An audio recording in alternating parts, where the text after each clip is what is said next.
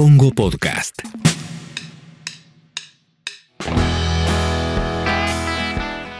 No hay un referente cuando hablamos de Bitcoin, pero sí lo hay si hablamos de Ethereum. En este episodio de las promesas, vuelve Santi Siri y hablamos de Vitalik Buterin, el joven detrás de Ethereum. Santi lo encontró semanas atrás en París en un encuentro global de la comunidad de Ether. Te damos la bienvenida a otro episodio de Las promesas de Elon, el podcast original de Congo.fm que hacemos Santi Siri, Juli Shulkin y que edita Sucho o Mauro Suchodolski. Que disfrutes de las vacaciones de las vacaciones de Santi. Uh, some people think I'm an alien. Not true. Not true. Me despierto, miro Twitter, ver borragia en tu cuenta, hashtag Bitcoin, todo lo que encuentro. Y tu corazón de níquel viaja en Falcon a mis sentimientos, pero no creas que esto habla de vos. Tampoco es Tampoco es Clubhouse, pero viene Siri, ahí viene Siri.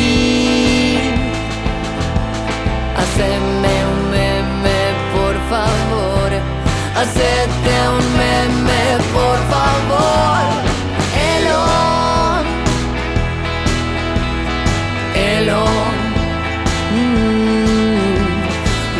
Gusta cuando escribes porque activas las promesas de Elon.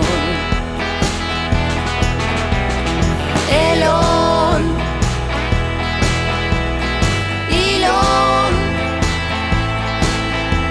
Me gusta cuando callas porque activas las promesas de Elon. ¿Cómo estás, Santi? Tanto tiempo. Bien, Juli, ¿me extrañaste? La verdad que sí, la verdad que sí, traté de hacerlo mejor, traté de, de hacer buenos episodios, eh, pero la audiencia te, te extrañó mucho. Eh, y me preguntaba, eh, ¿qué pasó en las vacaciones? Viste que aparecen nuevos pensamientos en las vacaciones, hay un halo de, de esperanza en la humanidad, tal vez. No sé cómo, cómo las viviste, por dónde anduviste.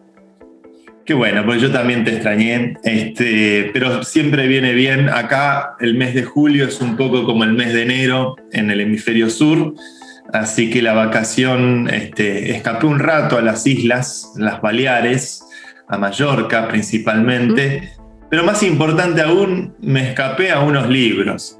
Al final del día, Bien. uno quiere desenchufar y aprovechar el tiempo que de repente se reconquista para poder volver a leer, cosa que me ha costado mucho este año.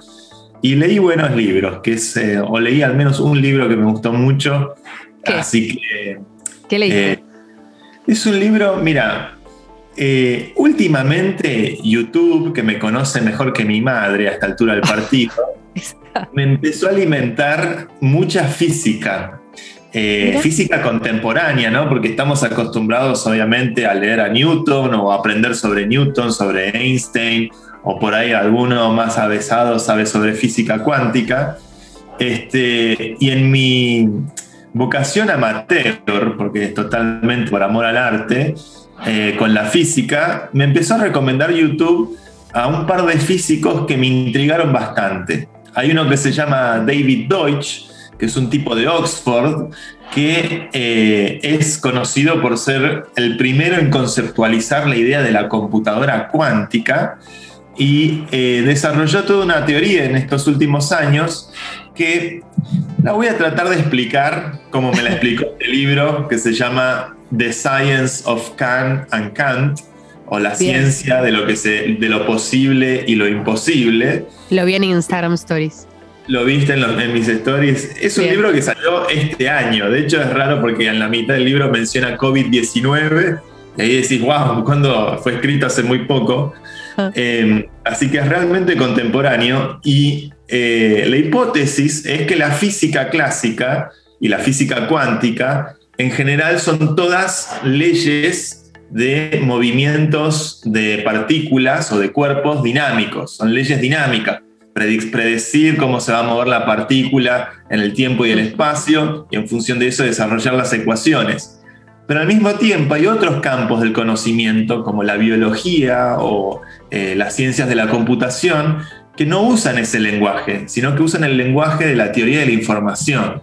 Es decir, este, unos y ceros, este, circuitos lógicos, sistemas lógicos, que no, no, nunca hizo mucha intersección con el mundo de la física, excepto por la física cuántica y la computadora cuántica, que es un primer encuentro de la, física, de la física tradicional con la teoría de la información. Y la hipótesis de David Deutsch eh, y, de su, eh, su colaboradora eh, Chiara Marletto, que es la autora de este libro, es que como tenemos este problema en la física que no podemos reconciliar cuántica con, relatividad, o, es decir, lo que ocurre a nivel micro, subatómico, con lo que ocurre a nivel macro y los grandes cuerpos que vemos en el universo, ¿por qué no cambiar el, eje del lenguaje y dejar de usar ecuaciones de cálculo y leyes dinámicas? y empezar a usar teoría de la información para explicar toda la física y no solamente una parte de la física. Entonces parte del presupuesto que hay principios posibles y principios imposibles y en función de eso estudiar la computabilidad del universo.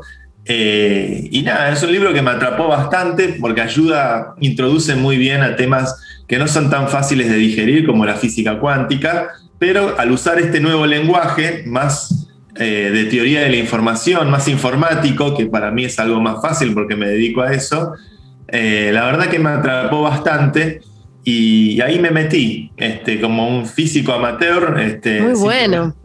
Por, querer aprender. Así que eso fue, ese fue mi escape en, el medio de la vacación. La renerdeaste. Eh, eh, aparte, lo, lo, que pasa en las vacaciones es que, como que los libros que lees en las vacaciones no te los olvidas más. Casi como que, como que te marcan el año, ¿viste? Ya sabes que ese es tu disparador para las próximas lecturas son grandes momentos de, acompañarse a uno, ¿no? Estás como acompañado por el libro, es como íntimo, estás ahí perdido en tus pensamientos. Sí, sí. Este, y es verdad, los libros de las vacaciones marcan, marcan etapas. Y es como un estado meditativo. También hiciste eh, yoga, estuviste ahí como, como surfeando nuevos mundos. Ya fue Pía que me escrachó un día que estaba haciendo. Me encantó. Este, mira, es para, para probar una cosa. Sigo con el tema de la física. Una de las eh, hipótesis, alguien que estaría bueno, aprovecho para anotar, alguien que podríamos llamar a este programa sería Juan Maldacena. Juan Maldacena es un físico argentino, este, hoy considerado, de hecho está citado en este libro, está citado en prácticamente toda la literatura moderna de física, es considerado tal vez el físico más importante eh, vivo hoy, eh, y es argentino, es nuestro, como, es hermoso.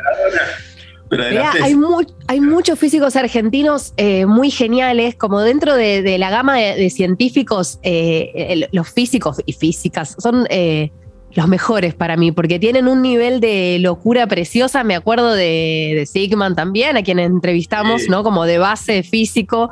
Eh, y tantos otros. Bueno, ibas a decir entonces de él. No, eh, Maldacena eh, es uno que desarrolló, está dentro de la escuela de la física de aquellos que creen en la teoría de supercuerdas. Es una teoría que viene también a tratar de unificar la física de la relatividad clásica o la teoría de la relatividad general con la física cuántica Básicamente, una de las cuestiones por las cuales supercuerdas es un poco cuestionada es porque para poder crear ecuaciones eh, relativamente simples que logren unir estas dos disciplinas o subdisciplinas de la física, uno de los recursos que se usó matemáticamente fue que las matrices, en lugar de tener cuatro dimensiones como usaba Einstein, que usaba las tres dimensiones que tenemos más una cuarta para representar al tiempo, entonces eh, Einstein hablaba de tiempo-espacio como una misma cosa, para poder simplificar las ecuaciones eh, y explicar ambas físicas existentes hoy, la, la teoría de supercuerdas desarrolló una hipótesis de que tendrían que haber hasta 10 u 11 eh, dimensiones adicionales. Es una matemática donde las ecuaciones empezaron a agregar más dimensiones y con esas mayores dimensiones de hecho se obtienen ecuaciones más simples o más fáciles de interpretar, aunque parezca paradójico, Pero bueno, nunca se lograron probar que existen estas dimensiones adicionales. Se han hecho experimentos y todo tipo de hipótesis sobre dónde estarían estas dimensiones. Por ahí serían dimensiones muy pequeñas que se enrollan sobre sí mismas. No obstante, eh, la teoría de supercuerdas demostraría que, bueno, vivimos todos en campos, en, un campo gravitatorio, en un campo por donde pasan las partículas, y las cuerdas hacen vibrar los campos, dándole forma a las partículas este, y dándole forma a, bueno, a lo que observamos y a lo que vivimos. No se sabe si existen estas supercuerdas, pero Maldacena es, eh, está dentro de la escuela de aquellos que defienden este camino o que está alineado a la teoría de supercuerdas y a mí me pareció que hacer meditación, eh, cerrar los ojos, meterme hacia adentro y sentir un poco la vibración interior, era una forma de aproximarme a la teoría de supercuerdas. Este, que era también una, era parte de mi lectura del libro, este, meditar eh, para tratar de entender, bueno, claramente hay una cuerda, vibramos. Y me pasaba algo muy loco, que por ahí yo estaba ahí concentrado en el jardín y pasa mi suegra caminando y claro, sentís la vibración de que tu suegra está caminando cerca y te, la vibración te afecta a tu propia vibración. Este, Así que nada, este, estuve haciendo algunos ensayos de, intelectuales para poder entender si existen estas cuerdas o no. ¿Cómo observarlas? Me hiciste acordar de, un libro de Christoph Galfard, que es un divulgador, que es, es un libro muy eh, chiquitito y naranja que te explica la teoría de la relatividad, pero como si tuviese seis años. Y lo compré en París hace unos años en eh, Shakespeare Co., la emblemática eh, librería. Y vos estuviste en París, y mirá cómo te hago el, hipervínculo. vos estuviste en París eh, durante las vacaciones de las vacaciones. La vacación de la vacación. Este, sí, estuve en París porque se hizo por primera vez después de un año y medio, casi dos años, la primera conferencia de Ethereum eh, presencial eh, en una ciudad hermosa como París, donde nos juntamos varios de los investigadores y gente que está haciendo proyectos relacionados con el protocolo. Así que fue un reencuentro muy grato con un montón de colegas, con un montón de amigos, este, poder por primera vez después de tanto tiempo dejar de vernos en un Zoom y vernos en una conferencia en carne y hueso, tridimensionalmente, con birra de por medio, fue realmente una cosa, una sensación muy agradable, muy feliz poder hacer ese reencuentro. Este, además, este, tuvo Vitalik, que obviamente es una opinión muy pesada en el ecosistema, hablemos de él, hablemos de él, expliquemos quién es, eh, para quien no solamente lo escuchó nombrar al creador de, Ethereum. El Vita, el Vita es el, Es el creador de Ethereum, es probablemente la, mente más consultada hoy. Eh, así como Bitcoin tiene a Satoshi Nakamoto, que desapareció del radar hace muchos años atrás y nunca más supimos de él. Eh, en Ethereum se da todo lo contrario, que su líder está, eh, eh, está dando vueltas y es un líder bastante saludable, que es alguien que no tiene control sobre el protocolo, sobre los proyectos, ni siquiera es necesariamente un inversor o algo por el estilo. Simplemente Vitalik es más un intelectual que contribuye e influye con sus ideas. Al estar expuesto probablemente a las mentes más brillantes del ecosistema Ethereum, realmente él, siendo también una mente brillante, genera artículos, ideas, este, pensamientos este, súper acertados y siempre es un placer eh, leer su, contenido, leer su filosofía, su, pensamiento económico, su pensamiento político, que está en varios órdenes de magnitud, de sofisticación respecto a cualquier cosa que yo haya visto, por ejemplo, en la política o en la economía tradicional. Eh, y bueno, en la conferencia de esta conferencia hecha en París, por parte de la comunidad francesa de, Ethereum. Este, lo tuvo a él en el escenario principal, donde dio una charla de una hora, dando lo que me gustó de Vitalik es que generalmente en las conferencias pasadas él eh, siempre daba una visión tal vez de cómo hacer este, a Ethereum más escalable, cómo lograr que Ethereum procese más transacciones, todo lo que tiene que ver con la migración o la transición hacia Ethereum 2 que es algo que ya está en marcha, está sucediendo, está avanzando, ya hay ciertos milestones técnicos que se fueron dando. Pero esta vez Vitalik creo que trajo una visión mucho más, menos técnica, es decir, no hablando de escalabilidad, sino que habló de una visión mucho más social. Habló de Ethereum como potencial ecosistema para hacer una red social descentralizada. Y una de las eh, cuestiones más interesantes que puede traer una red social descentralizada es que hoy en las redes sociales tradicionales tenemos graves problemas de censura y no hay ningún tipo de claridad sobre cómo se ejerce esa censura. De hecho, una de las cosas eh, eh, más importantes que hacen los, literalmente Mark Zuckerberg o Jack Dorsey, los dueños de Facebook y de Twitter, es en su día a día tomar decisiones sobre si censurar contenido o no. Eh, hay hechos notables como cuando este, le bajaron la cuenta a Donald Trump. Este, ¿Por qué Twitter? ¿Por qué Jack Dorsey? Que es una decisión literalmente de Jack Dorsey, no, no es que hay eh, un, sistema neutral tomando esa decisión. ¿Por qué Jack Dorsey decide bajar la cuenta de ese presidente y no de otros presidentes, por ejemplo?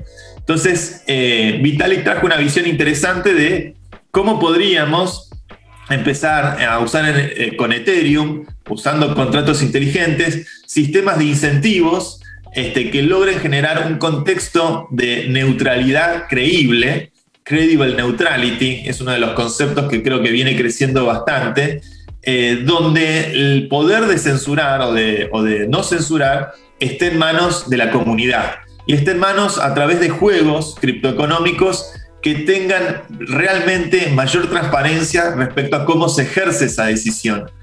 Eh, y en ese sentido la, charla de Vitalik fue súper ilustradora y además yo estaba ahí en segunda fila, estaba con mis colegas de Proof of Humanity, habíamos hecho una apuesta entre nosotros a ver si nos mencionaba o no, porque ah. un par de días antes se había hecho su perfil de Proof of Humanity y no solo nos mencionó, nos mencionó durante toda la presentación. Yo iba contando las veces. Bueno. Eh, nos mencionó como siete veces que después se tradujeron a siete shots de tequila en algún lado. Así que, este, muy satisfecho con la presentación de Vitalik, que trae una mirada ya de decir, bueno, Ethereum es un proyecto social, es un proyecto que puede traer soluciones a la, a la idea de libertad de expresión en un mundo cada vez más mediatizado por las redes digitales. Eh, y a lo que yo agregaría, que, cuando pensamos ya en Ethereum como algo social, no solamente es social media, eh, como Twitter o como Facebook, sino que por el hecho de que Ethereum además es una red económica, una red monetaria, este, puede encarar desafíos sociales económicos. Este, y ahí eh, yo volví, la verdad, que súper motivado con lo que estamos haciendo, de Universal Basic Income, el UBI eh, y lo de Proof of Humanity, porque justamente es empezar a desarrollar esa cara o ese costado más social de un protocolo que ha demostrado ser extremadamente exitoso en su eh, vertiente más capitalista, ¿no? lo que tiene que ver con DeFi, Decentralized Finance y demás, extraordinariamente exitoso. Hay literalmente el triple o el cuádruple del dinero que hay en las reservas de Argentina está en Ethereum. O sea, realmente una, tiene más PBI que nuestro país. No obstante, tiene un déficit respecto a eh, traer soluciones que vayan de cara a la sociedad. Eh, y ahí el, la, verdad es que una de las cosas más lindas de este viaje fue que muchos de los miembros de la comunidad de Proof of Humanity, algunos de ellos en Europa, otros en Estados Unidos, este, vinieron a París para poder conocernos, para estar, eh, poder filosofar, estar este, intercambiando ideas presencialmente. De hecho, hay uno que se vino de México y tenía nada más que 5 dólares en la billetera para pagarse el hotel. Este, y tuvo que hacer, ganó una especie de casa del tesoro que hubo en la conferencia, la, tenía que ganar sí o sí para ganarse un éter, y gracias a ese éter se pudo pagar el viaje de vuelta. Este, esto te habla del nivel de idealistas y de activistas y de gente que está comprometida con este proyecto gente que entrega la vida por, poder estar en estos ecosistemas, conocer, formarse, aprender. Todas estas charlas que estoy comentando están en YouTube, cualquiera que busque la, conferencia de Vitalik, este, o puede buscar la mía también, eh, la de Federico Ast, otro argentino que estuvo presentando también de Cleros. Este, la verdad es que eh, fue un encuentro muy grato y, y volví súper motivado, volví como muy, eh, muy al tanto de lo, de, lo, de lo potente que puede llegar a ser esto en lo que estamos trabajando todos, lo que estamos Sí. involucrados en Ethereum, este, y bueno, y lo que me toca a mí con Proof of Humanity. Es muy interesante y además que eh, hace algunos meses empecé a ver esto que vos estás diciendo, que- porque más allá de una inversión, eh, me di cuenta que estar dentro de la red de Ethereum tenía muchos beneficios, como entrar un montón de, plataformas. Antes te hablaba fuera del micrófono de Decentraland, eh, OpenSea, digo, todo lo que tiene que ver con arte digital, eh, todo está relacionado con Ether y es, por ejemplo, lo que a mí me gusta, ¿no? Lo que tiene que ver con el arte, la música y demás. Entonces, al estar adentro de la red, puedo entrar a un montón de lugares, pertenecer a comunidades, mientras que hablas de las redes sociales, me impacta mucho saber que de las cinco redes sociales más usadas en el mundo, eh, cuatro son de Mark Zuckerberg. cuatro. O sea, tenemos eh, Instagram, Facebook, Facebook Messenger y WhatsApp. Sí, y eso es un... Es, bueno, yo siempre digo eh, que Facebook es a Occidente lo que el Partido Comunista es a, a China. Uno es azul, el otro es rojo. Uno Sí. llegó por medios políticos, el otro llegó por medios del mercado, pero al final del día son dos grandes indexadores de la identidad humana que están permanentemente traqueando nuestros pasos, este, atentando contra nuestra privacidad, este, invadiéndonos con propaganda para votar de una forma determinada. Este, no es casual que terminemos con un presidente como Trump, por ejemplo. Eh, no es casual que la sociedad esté tan polarizada por la falta de claridad sobre cómo se eh, circula la información, la falta de, de democratización de cómo se gobiernan estas redes. Son redes extremadamente autoritarias. Literalmente Zuckerberg decide sobre posteos. Esto lo ha dicho él públicamente. No lo ha dicho como algo que está orgulloso de hacer. ¿eh? De hecho, eh, nobleza obliga. Lo dice como algo que es un problema para él que su trabajo sea decidir sobre el contenido que el, el resto de la humanidad va a consumir o no. Pero Este, no se hizo cargo en algún momento. No se, no se hizo cargo eh, y tuvo Y sus consecuencias posición- también. está en una posición, eh, eh, bueno, iba a decir muy incómoda, ¿no? Pero también con 100 mil millones de dólares, qué sé yo, qué tan incómodo pueda llegar a ser. Tiene un precio también esa, ese, ese Mm. poder. Este, yo creo que, que realmente sí, Facebook es un poco la, ¿cómo se llama? la estrella del mal, el Death Star en el ecosistema hoy, lo que era IBM en los 80s o Microsoft en los 90s. No hay duda que hoy es, es Facebook un poco lo que, contra lo que hay que realmente tener eh, muchísima atención respecto a cómo consumimos información de ahí. Eh, y hay que empezar a construir alternativas. Y en ese sentido creo que el mensaje de Vitalik, este, que es un mensaje que toda la comunidad viene esperando hace tiempo, a ver cómo se pueden descentralizar las redes sociales, es una tarea extremadamente difícil porque, por un lado, hay un efecto de redes muy potente, que si vos construís una nueva red social y no tenés a todos tus contactos y a toda la atención que tenés en la red social dominante, migrar ese efecto de redes es muy difícil. Es una barrera que hace que construir un nuevo Twitter sea extremadamente costoso, porque el, el usuario tiene el incentivo a postear donde está la atención, y la atención está puesta en Twitter o en Facebook o en, o en estas redes. Por lo cual el efecto de redes es como una muralla, el network effect es una muralla que todavía prevalece el poder de estas redes centralizadas. Y después, por otro lado, eh, cómo construir identidad de una forma soberana, donde eh, la identidad no esté bajo el control de un servidor, sino que esté cada uno bajo el control de su propia identidad. Proof of Humanity en algún punto es una forma de atender ese problema. Por eso creo que Vitalik nos, nos empezó a, a adoptar y a, y, a, y a promover un poco en sus charlas. Pero a medida que estas cosas vayan robusteciéndose, mejorando, yo creo que naturalmente va a, empezar a haber cada vez más usos sociales de Ethereum. Este, de hecho, uno de los integrantes de la comunidad de Proof of Humanity hizo ya una red social que se llama Posta, eh, posta.earth, eh, donde es un pequeño experimento, es un prototipo, obviamente así toda la toda tecnología empieza como un juguete. Este, y después, bueno, si, si toma vuelo, habrá que ir trabajando para ir robusteciendo las cosas. Pero me parece que Ethereum sí es un caldo de cultivo muy atractivo para que puedan empezar a aparecer alternativas reales. Este, sobre todo porque además tiene algo que nunca va a tener Facebook o que nunca van a tener estas redes tradicionales, que que es el factor de la criptomoneda que genera incentivos económicos. Eh, y creo que a medida que, que, vayamos entendiendo cómo hacer transacciones más escalables y, que la red pueda manejar mayor tráfico, que no sea caro usar la red, el hecho de que hoy todavía es relativamente caro usar Ethereum, hace que los casos de uso que prosperan en Ethereum sean principalmente casos de uso financieros. Pero a medida que sea más barato interactuar con el blockchain, ahí vamos a ver casos de uso más orientados a comunicación, a, a comunidad y demás. Bueno, de hecho, ayer con unos amigos en Twitch eh, hablábamos de los videojuegos eh, y este Play to Earn eh, vinculadísimo al 100% con el mundo cripto. ¿Viste el caso de Axe Infinity, el juego filipino? Eh, que hay un documental de 18 minutos que se llama Play to Earn, que está bueno, que lo hicieron desde, desde Filipinas.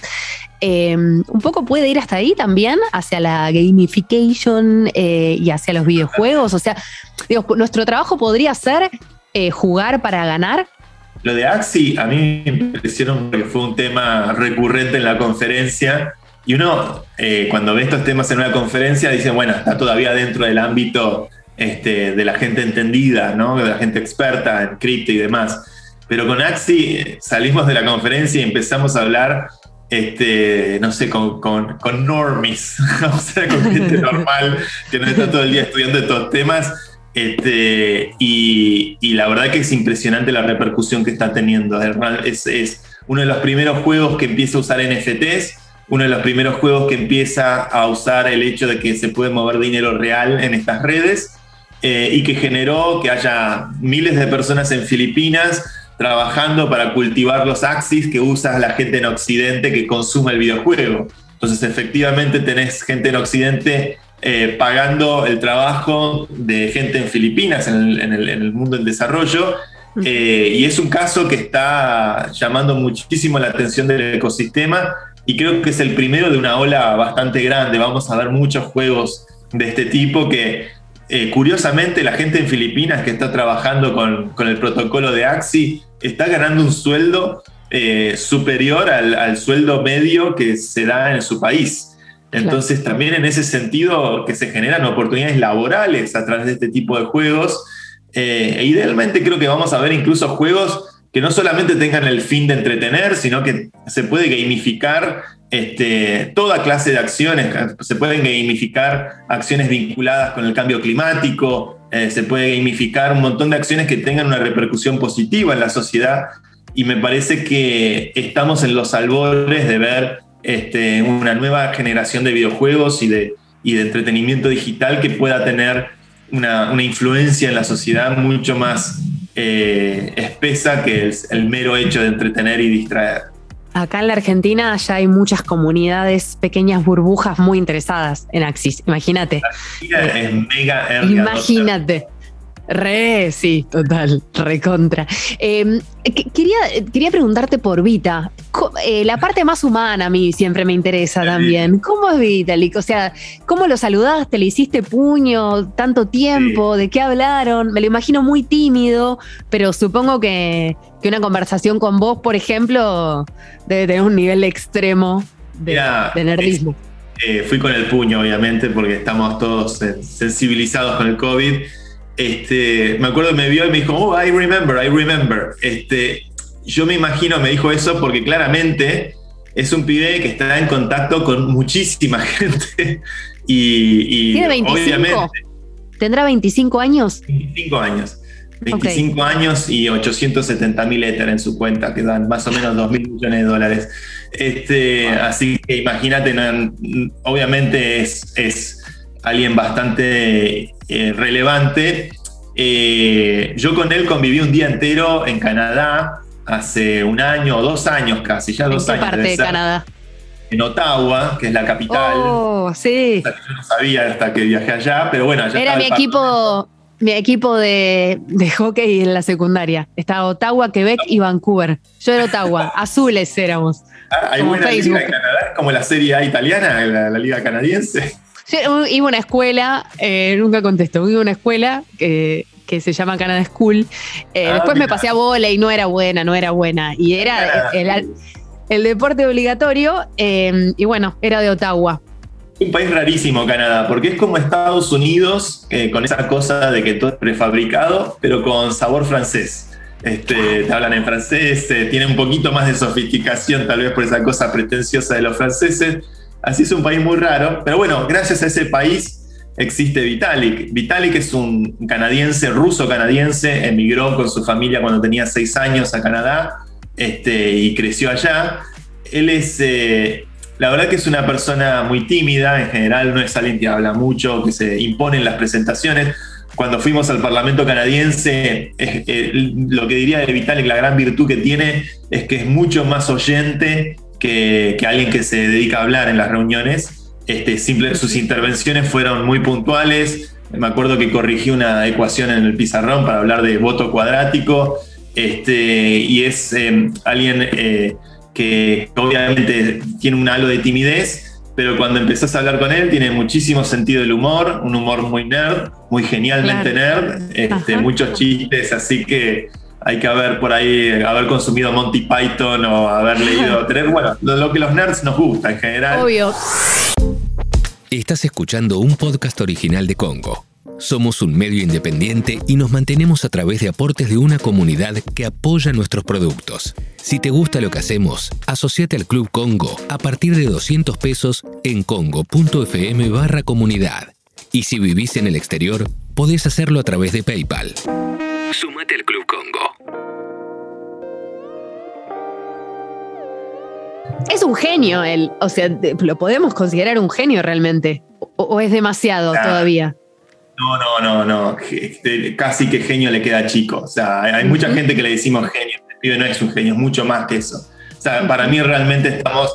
Vitalik Buterin hoy está, es alguien que va a quedar en, en la historia como quedaron poca gente. Marx, este, no sé, eh, Adam Smith para poder quedar bien con todo el espectro ideológico, pero va a quedar a ese nivel. Este, realmente un pensador que tiene 25 años, sus contribuciones desde que tiene 13, 14 en adelante han sido exquisitas. El desarrollo de Ethereum es una de las, es hoy para mí, a mi criterio, el desarrollo de software más importante del mundo. Este, Estamos ante la presencia no, no de alguien que aparece eh, cada 10 años, sino que aparece cada 100 o cada 500 años. Es alguien Claro. que realmente va a quedar en la historia.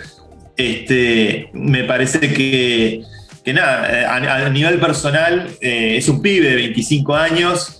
Este, a mí me pareció, cuando me acuerdo cuando conviví con él en Canadá ese día, estuvimos todo el día juntos, fuimos a almorzar, eh, hablamos por horas. Eh, me pareció un pibe extremadamente cool también, como que está más allá de todo. Le chupa un huevo lo que los demás puedan pensar de él. Eh, él iba con su mochila, me acuerdo que en, un momento le pregunto, che, ¿qué llevas en la mochila? Me dice, mira, llevo 60 litros de mis posesiones personales. 60 litros. Todo lo que él tenía estaba en esa mochila y su vida en ese momento era de, avión en avión, de hotel en hotel, alrededor del mundo, siempre estar dando vueltas por todo el planeta y encontrarse en cada ciudad, en cada país, con la comunidad local de Ethereum, este, y ir llevando un poco como un misionero el mensaje de su, su- de su protocolo de una forma muy natural. Es alguien que es muy sencillo, no tiene ningún tipo de pretensión este, monetaria, y de hecho para mí él es un quiebre muy grande con los Zuckerberg, los Bill Gates, los Steve Jobs, que esos sí son hijos del capitalismo y son hijos de la, de la- del startup y del emprendedor y son CEOs y tienen control y ejercen ese control y son autoritarios y son monopolistas. Ellos son así. Vitalik es todo lo contrario. Vitalik no ejerce control, no, no tiene control sobre el protocolo, sí tiene influencia, pero no, no tiene control creo que le preocupa más ser un intelectual que ser un ejecutivo o un empresario. Este, no tiene ningún tipo de necesidad de- de económica. Este, y Acá un argentino típico te diría, y claro, tiene la vida asegurada, te diría. Un argentino típico te dice eso. Mira, hace poco le escuché en una entrevista algo que me llamó la atención eh, para comparar eh, sociedades, ¿no? Eh, a él le preguntaron cómo fue su adolescencia, cómo fue su crecimiento, su formación, y él contó muy naturalmente que él, fue a la primaria y a la secundaria en Canadá y que tuvo la suerte de crecer en un ámbito, en la secundaria, donde fue muy cuidado, muy querido eh, y donde no tuvo ningún tipo de trauma o de situación angustiante como adolescente creciendo eh, en, en- en- su educación, en su educación secundaria. Hizo que, que a un pibe como él, que pueda crecer en un ambiente que, que- que es amable, que es, eh, donde crece sin ningún tipo de, de bullying, es una, es una suerte enorme. Porque un pibe como Vitalik, en Argentina, en, en cualquier colegio, hasta en el mejor, el más caro de todos, eh, que se supone que son colegios buenos, que bullshit, hasta el Nacional Buenos Aires, que están todos formados para hacer bullies y no se dan cuenta, eh, hasta eh, eh, ningún colegio de Argentina sobreviviría un pibe así tranquilamente. Me da la sensación a mí, me da la sensación que sería ningún colegio de Estados Unidos. Eso te iba a decir, te iba a decir de Estados Unidos. Estados Unidos es una sociedad extremadamente violenta y, un- y lograr encontrar un contexto para que un pibe así, con esas inquietudes, con ese intelecto, con esa capacidad, pueda crecer rodeado de amor en lugar de, celos, de envidia, de odio, de bullying, de violencia, es una suerte enorme que, bueno, se debe tal vez a donde creció en Canadá o a, los padres que supieron encontrar el lugar indicado y que nos regaló a la humanidad un- un- una mente prodigiosa que está trayendo una, tecnología que tiene un potencial enorme de transformar la sociedad en este siglo. Y la verdad es que eso me, me alegró muchísimo por él, como que, que no, que no sea un pibe que haya crecido con los clásicos traumas, que, Claro. que, que todo nerd, que todo pibe más o menos Asperger, este, como se dice ahora, que en realidad yo no creo que el Asperger sea una enfermedad, es- me parece un horror cuando veo decir eso, sino que me parece que tiene más que ver con un síntoma de época donde estamos cada vez más informatizados y la informática hace que sea más favorable el desarrollo de un pensamiento mecanicista. Este, Y Vitalik claramente tiene un gran pensamiento mecanicista, es un gran pensador lógico. Este, eh, tiene una, suerte enorme de haber crecido en un entorno que lo haya cuidado bien. Este, y la verdad es que, nada, el pibe es un extraterrestre. O sea, yo me acuerdo en un ascensor, le, le pispié un poquito el, el teléfono a ver qué, qué escribía y estaba chateando en chino por Telegram, eh, escribiendo los caracteres en mandarín. Entonces, claro, sí, sí, sí, otro, otro nivel. ¿por qué estás aprendiendo mandarín? Y me dijo, mira, la verdad es que me interesa entender la política china como un insider, como alguien que está metido adentro y puede leer los titulares del día a día. Viste, como nosotros que agarramos los diarios y queremos, eh, sabemos Sí. perfecto quién es quién, viste, los peronistas, los radicales, lo que sea. Bueno, él quería tener como ese grasp de la política china puertas adentro y por eso aprendió mandarín. Y nada, yo estaba viendo que estaba chateando perfecto mandarín con el teléfono, así que claramente es una, una mente muy distinta, muy particular, muy especial. eh, y es muy querido. La comunidad casi en su totalidad, bueno, de forma unánime, lo valora, lo respeta, lo aprecia. Este, y me parece que es un líder que se ganó su puesto de forma genuina, auténtica. A veces los bitcoiners dicen en su pensamiento hiperparanoico, este, dicen que es bueno que no haya un líder como y que Satoshi haya des- desaparecido. Pero yo la verdad creo que la tiranía del antiliderazgo hace que un montón de giles atribuyan la voz de Satoshi este, y que en realidad todo termina en manos eh, cooptadas por intereses espurios. Ethereum tiene la suerte de que su líder está, y yo creo que el liderazgo es una gran virtud de la humanidad. Los buenos líderes son necesarios, son indispensables y logran cosas extraordinarias que sin un líder yo veo que sería más difícil. Y en ese sentido, aquí, aquí los bitcoiners me van a odiar, pero en ese sentido Bitcoin es un experimento que está mucho más estancado en el lodo, a mi entender, que Ethereum, que está dispuesto a seguir innovando sobre su propio protocolo considerablemente más de lo que yo veo que, que Bitcoin eh, avanza.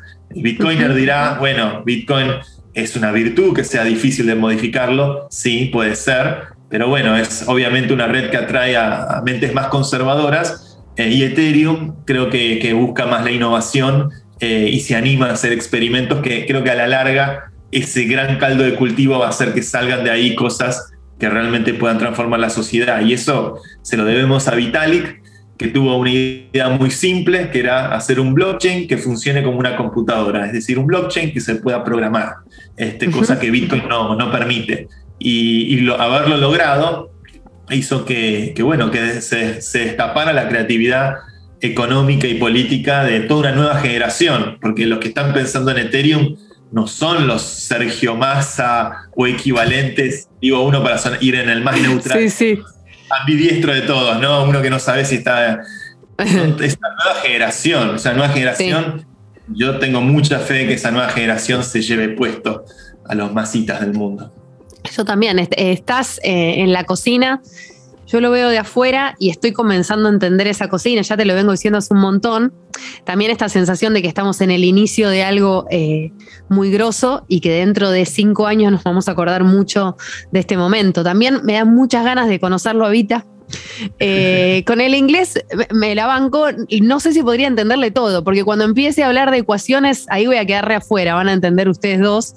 Eh, Pe- Pero tal vez eh, podemos hacer un episodio, Santi, se me ocurre ahora, de Ethereum 2.0. Creo que ese es, hay un montón de dudas eh, de, cuál va a ser el verdadero cambio de, Ethereum, de qué significa este cambio de- de protocolo. Estaría buenísimo. Ese, es una migración que no es fácil de hacer porque imaginemos que está una red eh, migrando hacia un nuevo protocolo, un nuevo sistema de consenso y es una migración de miles y miles de millones de dólares. Entonces no es, no es un upgrade del software que apretás OK, upgrade y tenés una nueva versión. Es algo que se tiene que hacer de forma muy meticulosa, muy testeada, con muchísimo cuidado, con muchísimo testeo. Y, y nada, ahí, hacia ahí va un poco el futuro de este protocolo. Este, y creo que increíblemente hay, hay una... A mí lo que, lo que me pasa con estos proyectos es, más allá de las cuestiones técnicas, eh, la verdad es que el killer feature para mí es la comunidad. Detrás de todos estos proyectos hay una comunidad, hay gente de verdad, hay carne y hueso que está poniéndole pasión, que está poniéndole intelecto, que le está poniendo tiempo y ganas haciendo cosas con estos protocolos. Y los protocolos atraen diferentes tipos de comunidades. Este, tal vez yo creo que en Bitcoin hay una comunidad más eh, de eh, economicista, que el, el- meme de va a haber 21 millones de monedas y no va a haber ni una más, atrae además dentro de ese mundo economicista a cierto sesgo este, ideológico que cree en la idea del, del dinero duro, del dinero incorrompible, que es una idea muy valiosa y sobre todo en Argentina creo que nos puede ayudar muchísimo. Pero en Ethereum hay una comunidad mucho más creativa y mucho más diversa y plural ideo- ideológicamente. En, el- en las conferencias de, de Ethereum yo me he encontrado gente muy pro mercado y me he encontrado comunistas, este, y todos conviviendo en un sano intercambio de ideas. No creo que nadie se etiquete a sí mismo estrictamente bajo una de esas categorías, pero sí creo que hay una- un abanico ideológico mucho más amplio eh, y hace que sea un espacio mucho más plural eh, y mucho más, eh, yo creo, inclusivo a las nuevas personas que se acercan a esa comunidad. Yo desde el momento que conocí la comunidad de Ethereum siempre me sentí muy bienvenido, este, Ujú. mientras que en Bitcoin tal vez eh, hay un poco de toxicidad y algunos hasta alardean que la to- toxicidad es algo positivo. Y la verdad es que yo ya nací en. Argentina. Yo ya nací en Argentina y, eh, en un baño de toxicidad to- permanente todos los días cada vez que uno La toxicidad no puede ser positiva, la toxicidad nunca. Mira, mira cómo estamos como, país. No- no- yo creo que algo, nos ha- algo de mal nos ha hecho este, tratarnos tan mal entre nosotros, a veces ser tan agresivos. Este, Y creo que es mejor este, ir en contra de la toxicidad. Pero bueno, este, son mis, mis, mis- mi, mi Muy bueno. subjetiva de, Eh, de les recomiendo que se descarguen Metamask. Me cambió bastante la vida tener Metamask, porque ahí fue cuando entré a todos los lugares. MetaMask es, el, el- es la- el- el red pill, es la píldora que te va a abrir el camino de la web 3, que te va a hacer descubrir protocolos eh, financieros, protocolos de arbitraje, protocolos de democracia, protocolos de identidad, este, completamente nuevos, que te va a dar control sobre tu propia identidad, te va a dar control sobre tu propia privacidad, te va a dar poder económico dentro de la red.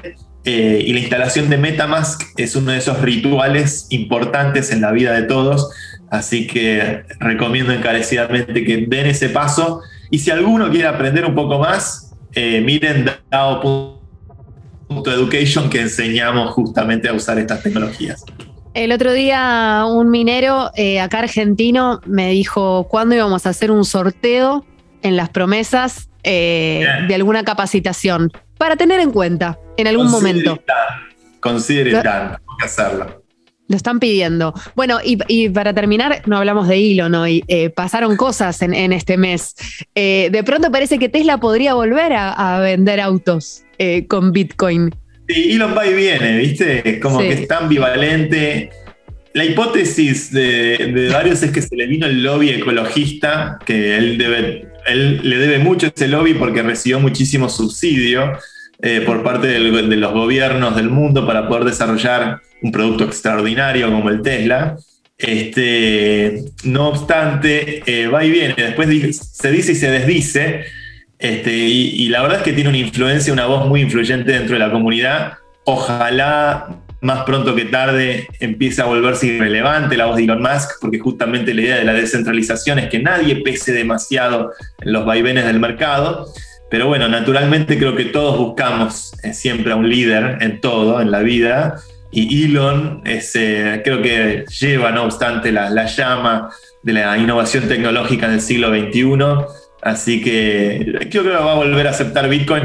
Hay que lograr, hay que, lograr que acepte Ether o que se abra un poco la cabeza Sí. al mundo de Ethereum. Él dijo que ya tiene algo de Ethereum en una entrevista que dio hace poco, lo cual es muy bueno. Es Sí. una cabeza un poco más abierta que la de Jack Dorsey, por ejemplo.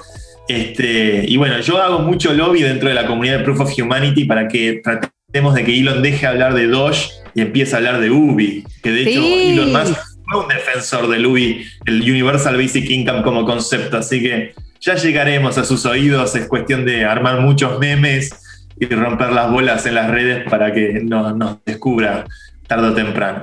Muy bueno, y aparte lo tenemos a Vita. Me, quedé muy manija con Vita, como hablaste de él. Aunque sea al- algún audio podemos conseguir para algún episodio, algo, algún tipo de presencia. Vemos después cómo hacemos traducción en tiempo real editada. Eh, para, que, para que todas las personas tengan acceso. Siempre se puede tirar un enlace. Yo cada tanto logro chatear un poquito con él. Está atento a- en, en los chats a, a los proyectos que se ve que, que están construyéndose sobre Ethereum. Así que no prometo nada, pero bueno, No. algo podemos lograr. De hecho, en la conferencia le, le llevamos una remera para autografiar de, de Luby. Este, y puso su firma, una firma muy chiquita que nos hizo bastante gracia después, pues decía Vitalik así chiquitito. Este, y la subastamos con la, con la comunidad de Proof of Humanity. Muy bueno. Santi, Siri, gracias por volver. Aquí estamos, este, firmes junto al pueblo, así que looking forward a toda la, la- la segunda mitad del año con las promesas de el gran Elon. Aguante.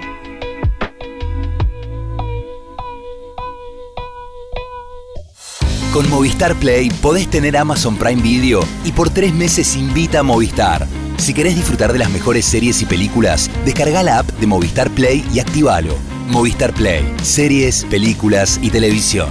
Los que somos Movistar, tenemos más. Válido en Argentina del 1 al 31 de mayo del 2021. Más info en movistar.com.ar. Fue una producción de Congo.